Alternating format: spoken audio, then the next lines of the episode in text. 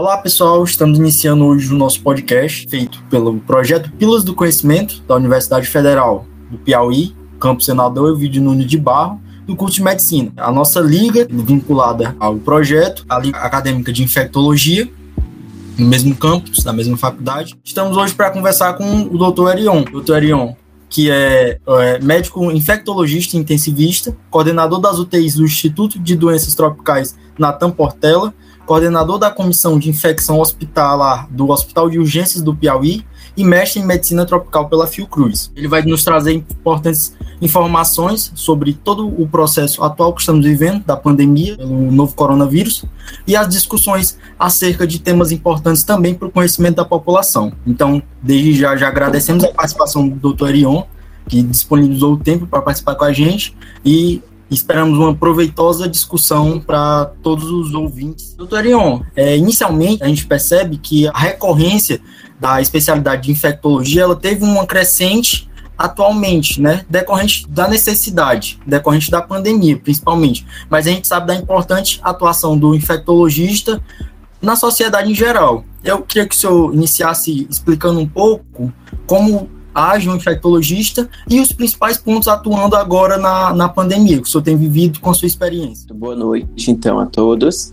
Tá certo? Foi um prazer. Obrigado pelo convite por parte da Liga Acadêmica de Infectologia. E dizer que é uma honra estar aqui hoje com vocês, é, tentando, de alguma forma, é, contribuir com o conhecimento de todos e da população. Então, o médico infectologista em si, como você bem mencionou, nesse período de pandemia ele foi bem mais evidenciado a sua necessidade realmente na sociedade. A gente sabe que de antemão é, qualquer clínico que sai da faculdade ele é capaz de prescrever um antibiótico. Mas a gente tem que ver que o próprio infectologista ele não vai apenas a nível de prescrição de antibiótico, e sim de controle de infecção hospitalar, controle realmente de pandemias, realmente de tudo que vocês estão vivenciando, que a gente está vivenciando nesse período. Então a importância dele não deixa de ser um clínico, porque o médico infectologista ele tem que ter domínio realmente de todos os segmentos. Porque a infecção ela pode ocorrer em determinada parte do corpo, então ele tem que ter uma noção geral e nem sempre a infecção ela vem só, ela vem acompanhado com outros distúrbios, né? Seja um distúrbio hidroeletrolítico, um distúrbio de tireoide, qualquer que seja. Então a gente tem que ter uma noção ampla de conhecimento básico de clínica médica. Por isso que em algumas residências de infectologia tem a exigência de pré-requisito clínica médica, pelo menos um ano, e dois anos de é, infectologia propriamente dita. Tá certo? Então a gente sabe da importância não só a nível hospitalar, para controle de infecção, mas também a nível ambulatorial para controle de outras patologias. Não esquecendo das principais, como HIV, a pneumocistose, a tuberculose, a neurocriptococose. Então, são várias outras doenças ou patologias que o infectologista tem que ter conhecimento e tem que ter realmente uma boa base é, de faculdade. A gente vê a gama de atuação, né, que normalmente é associado às infecções, tem esse entendimento de uma infecção viral ou bacteriana, né, mas a gente tem a atuação de infecções fúngicas, de parasitoses, né, como você colocou aí das medicina tropical, que a gente tem grande importância na sociedade em geral, né, principalmente da comunidade local. Então, é um papel muito importante e de uma atuação extremamente relevante que, que tem que ser colocada em pauta da baixa visibilidade que antigamente era dada e que agora se evidenciou a real importância. Agora, comentando já diretamente sobre a Covid-19, a gente tem a população com uma dúvida muito acerca dos sintomas. O senhor referenciaria como os principais sintomas da Covid-19? Então, assim, a Covid-19, como o próprio nome já diz, é uma infecção ocasionada pelo coronavírus. Esse 19 significa o ano de surgimento, que a gente sabe que surgiu no meados de novembro na China, onde foi o principal epicentro, certo? Em Wuhan. A gente começou a visualizar apenas a nível local. Depois, a partir de março, foi mais ou menos que ele começou a ter características de uma pandemia, porque pandemia, no caso, se refere a quando ele já consegue atingir todos os continentes. Então a gente já teve essa característica. É, antemão, vale a pena ressaltar que o coronavírus ele é um vírus, logicamente, e por isso ele é considerado uma infecção viral. diferente de outras infecções bacterianas, fúngicas, como você falou. Porém, é, como outras infecções respiratórias, ela passa a ter o mesmo comportamento, como as infecções por influenza, para influenza, o vírus sincicial respiratório. Então, todas as características são bem semelhantes. De antemão, a gente tinha apenas quadros de uma virose, por exemplo, uma secreção nasal, uma coriza, né, que eles chamam, é, uma tosse, tá certo? É, uma moleza no corpo, às vezes poderia ter dores no corpo também, como toda e qualquer infecção viral, ela tem esse comportamento. À medida que foi passando o tempo, a gente foi verificando comportamentos distintos na sociedade em pacientes. Então a gente viu que não se ateve apenas a esses sintomas gerais, mas também sintomas bem específicos e característicos da própria COVID, como perda de olfato, de paladar, também como dores de cabeça. O paciente começa a apresentar, já em casos mais graves, uma franca insuficiência respiratória, necessitando de ventilações não invasivas ou até mesmo de ventilações invasivas. É, o paciente passa a ter também comprometimento de outros órgãos. Por quê? A infecção pelo COVID, ela inicialmente é uma infecção onde ela se comporta de forma leve quando ela tem comprometimento sistêmico, eu passo a dizer a vocês que ela tem um comportamento de um quadro de sepse, onde o agente etiológico, ou seja, o agente causador, seria um vírus, que seria o coronavírus. Então, assim, é bem distinto a questão dos sintomas. São sintomas gerais em alguns pacientes, porém outros com algumas peculiaridades. Não esqueçamos da febre, Porém, em alguns casos idosos, a gente não consegue ter esse dimensionamento de febre. Eu queria que o senhor trouxesse também essa relação dos sintomas com os grupos de risco, né, que foram colocados inicialmente, e também a questão da avaliação dos sintomas preocupantes. A partir de que momento torna-se preocupante, é indicado a procura de assistência médica, é indicada o atendimento ao paciente. É, então, a gente costuma dizer que a Covid-19 ela está trazendo para a gente muitas dúvidas, muitas incertezas e muitos pensamentos distintos de várias especialidades, onde de antemão a Sociedade Brasileira de Infectologia ela preferiu ficar quietinha, porque a gente não tinha noção de nada. Realmente era algo novo, a gente não tinha como prever. Mas, assim, com o passar do tempo, a gente foi adquirindo conhecimento conhecimento suficiente para poder lidar com o paciente COVID. E a gente sabe que a cada dia também a gente encontra algumas novidades, não é, sendo diferente como nas outras doenças. Isso é notório, porque, como sendo algo novo, a gente cada dia é possível que se descubra algo novo também. Assim, quanto à Covid-19 em si, a gente sabe que no início a gente tinha apenas esses sintomas, pacientes que se agravavam. O que é que chama atenção para a gente num paciente quando se agrava? Eu sempre costumo dizer, a gente às vezes cria um pânico, é normal? É, lógico, porque a mídia faz isso com a gente, com que a gente cria aquela, aquele medo, aquela, é, aquele receio realmente de que possa se agravar. Nem todos vão se agravar. A gente tem que ver que alguns passam desapercebido, outros com sintomas leves, outros que se agravam com o tempo. Antes, a gente tinha aquele paciente, com sete dias eu conseguia dar alta dele. Depois eu tive paciente com 10 dias, eu conseguia dar alta dele. Hoje tem pacientes com 14 dias e pacientes que vão para UTI, que às vezes não conseguem realmente ter êxito no, no tratamento e vão a óbito. Então, assim, sempre a gente costuma dizer, observar os sinais de gravidade. Então, o que seriam os sinais de gravidade? Seriam aqueles sinais como uma febre persistente, uma tosse persistente, é, o paciente começa a apresentar algum grau de cansaço, ali vai me dizendo algum comprometimento pulmonar que está tendo alguma piora. Então, todos esses fatores a gente tem que somar. Eu não posso ver o paciente apenas como o pulmão dele sendo acometido. Lembrando que o paciente, quando se agrava, ele vai comprometer sistema. Então, se é sistema, a gente tem que ficar atento realmente para tudo.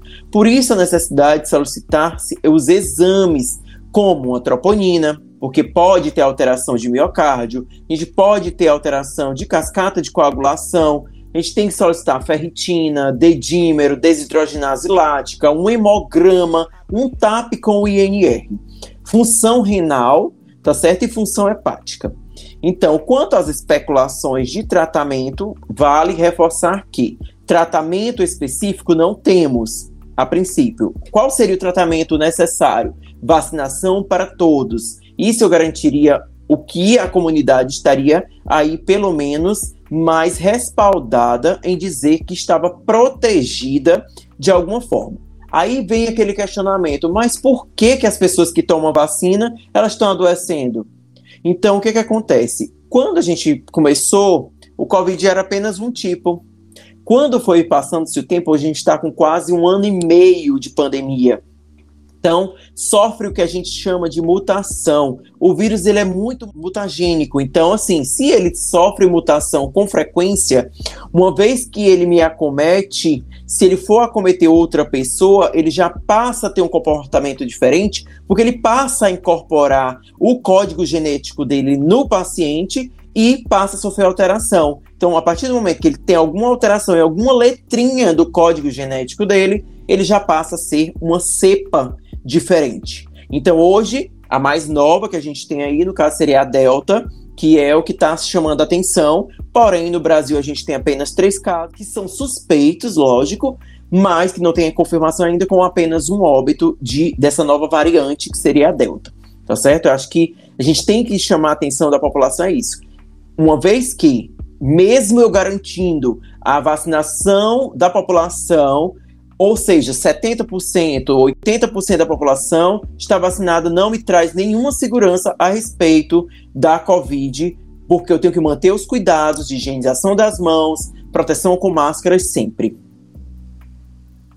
Pronto, perfeito, doutor. Essa discussão que o senhor trouxe é extremamente relevante e até já adiantou o tema que eu, eu discutiria agora, que seria a prevenção. A gente tem muita dúvida, nossos ouvintes, eles têm dúvidas sobre as medidas de prevenção, a eficácia da prevenção, de como se prevenir adequadamente, pelas observações do senhor. O que o senhor tem notado? Que geralmente é mais é, feito inadequadamente de prevenção, questão de lavagem de mão. Teve até uma dúvida que foi colocada para a gente, né, pelo nosso Instagram, se o álcool em gel tem a mesma ação da, da água com sabão na higienização das mãos. Né? O senhor poderia discutir um pouco sobre isso, por favor? Sim, claro. Então, assim, é, no início a gente tinha muito receio, era muito pânico, a questão do uso dos EPIs, principalmente por nós que estamos na linha de frente, né? Era muito receio, mas a gente comprova claramente de que quanto mais exposto o paciente, mais chance ele tem realmente de se infectar. Por quê? O vírus ele está espalhado na superfície, seja de uma caneta, seja de um papel. Então, tudo isso a gente tem que levar em consideração. Então, por isso o receio da gente de estar tá orientando que, por exemplo, não se faça isso. São todos mecanismos de proteção. Então, uma vez que eu tenho realmente chances de exposição em um hospital, vou usar os EPIs. Se eu estou na rua, eu vou utilizar o que eu tenho de antemão para poder fazer minha proteção. O que, é que eu tenho de mais seguro? Entre o álcool gel e a lavagem com água e sabão. Teoricamente, seria água com sabão, porque eu vou estar tá fazendo realmente a higienização mais profunda. O álcool em gel, teoricamente, quando é indicado? Para casos em que eu consiga não visualizar alguma sujidade. Então eu posso fazer aquela higienizaçãozinha prévia, mas que de antemão tenho que seguir as regras de higienização das mãos, sempre procurando utilizar toda a mão, percorrendo toda ela para poder fazer a higienização. Colocar o álcool em gel a quantidade suficiente para poder fazer essa limpeza. O álcool, ok. O álcool em gel, que eu já falei. A água com sabão, que é isso que a gente vai sempre lembrar. O mais importante é a água com o sabão. Isso para a gente garantir essa limpeza mais profunda, realmente. Porém, na indisponibilidade, um álcool em gel que você traz na bolsa já é de bom tamanho. Porque a cada momento que você toca as superfícies, você está se expondo. A máscara não se comenta, porque a máscara é indispensável. Teve-se no início aquela discussão: uma máscara cirúrgica protege, uma máscara de tecido protege, uma máscara tem que ter pelo menos três camadas, uma máscara N95, uma PFF2. Sempre eu costumo dizer o que cada uma vai ter sua eficácia a depender da conservação. Conservação como assim? Se eu vou para a rua com uma máscara de tecido, quando eu voltar, obrigatoriamente eu tenho que colocar lá para lavar.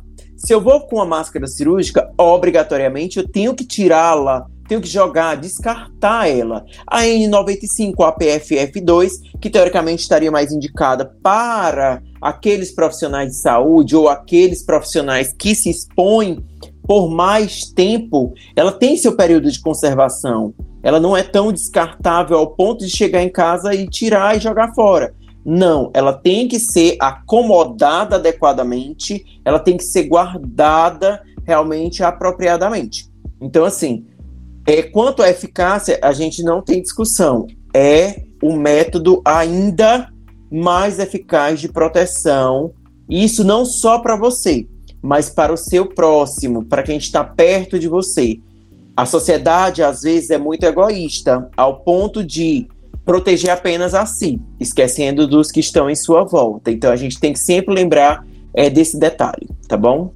Pronto, perfeito. E sempre lembrando da conscientização sobre a questão de isolamento, sobre o, o respeito da quarentena, né? E Isso. quando apresentar qualquer sintoma, a gente traz, a gente vai deixar na descrição as redes sociais do nosso projeto e da Liga, que a gente tem publicações, postagens, produção de materiais a respeito disso. Então, quem estiver ouvindo, puder acompanhar, vai ser muito interessante, muito importante. Então, acompanhe estejam sempre presentes para o devido cuidado de você e dos próximos, né? É, e aproveitando, no meu Instagram profissional, arroba Alves, a gente está com muitas postagens, certo? Não só a respeito da Covid, mas também como de outras patologias que dizem respeito a cuidados em si tá certo? É um material bem interessante, bem rico de informações. A gente sempre procura estar o mais atualizado possível, porque essa é uma exigência realmente da sociedade perante a situação em que estamos vivenciando. Então, vale ressaltar a importância de seguir também profissionais que estejam capacitados para isso, porque existem as velhas fake news que a gente sabe que é o que prejudica, na maioria das vezes, a população. Porque uma vez que você traz informações falsas, você tem realmente chances de expor ainda mais a população a riscos maiores. Pronto, doutor. Informação importantíssima que o senhor trouxe, né? Muito relevante para que seja entendida por todos. O quão é importante acompanhar as pessoas devidamente formadas, devidamente informadas, né? Sobre os assuntos para ter informações verdadeiras, informações condizentes com a realidade, né? Então, com essa última fala, a gente encerra a parte 1 do nosso podcast, conversando com o infectologista, o Dr. Erion Alves. A gente reforça que os ouvintes acompanhem nossas redes sociais, da Liga Acadêmica de Infectologia, do projeto Pílulas de Conhecimento, e também que acompanhe o Dr. Erion Alves, Instagram e Facebook, ele está nessas redes sociais que estarão na descrição. Também queremos dizer que posteriormente será postada a parte 2, que também trará informações importantíssimas sobre questões de prevenção e tratamento. Então não deixe de ouvi-la também. E agradecemos a cada um que nos ouviu, a participação do Dr. Erion Alves e até a próxima, pessoal. Tchau, tchau.